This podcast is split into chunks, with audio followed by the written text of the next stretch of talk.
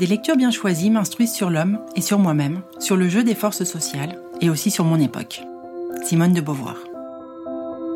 Hello hello, aujourd'hui c'est la recommandation lecture. Je suis Marina Bourgeois et en dehors d'Oser rêver sa carrière dont je suis la fondatrice et dirigeante, je passe des heures à lire sur des sujets qui me passionnent. Beaucoup de parcours de vie non linéaires avec, comme pour vous, comme pour moi, des ascensions, des chutes, des rebonds, des doutes, des espoirs et des ambitions. Je vous partagerai également régulièrement des lectures sur des thématiques qui me tiennent particulièrement à cœur. Bonne découverte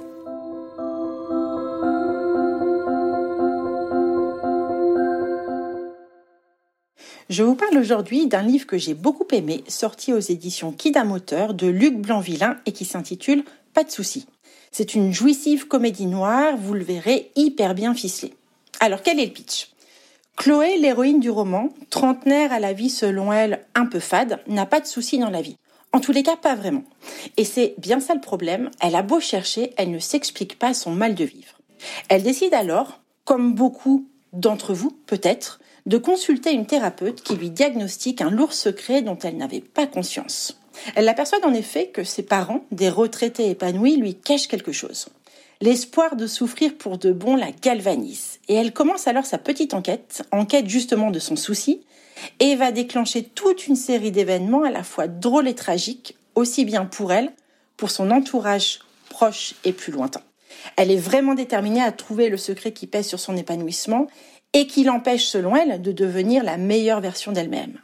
C'est toute une série d'événements en chaîne qui vont alors lui faire regretter sa vie d'avant.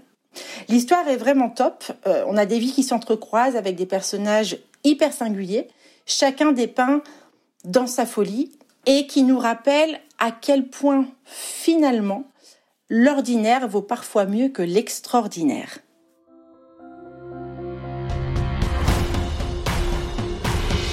J'espère que ce moment passé ensemble suscitera chez vous l'envie de découvrir ce livre, l'auteur et son travail.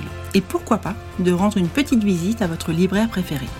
N'hésitez pas à me faire part de vos coups de cœur en me laissant notamment un avis sur Apple Podcasts ou sur nos réseaux sociaux, Facebook, LinkedIn ou Instagram. Vous pouvez retrouver tous mes conseils lecture dans la petite librairie d'Oser rêver sa carrière, disponible sur notre site et régulièrement mise à jour. Bonne lecture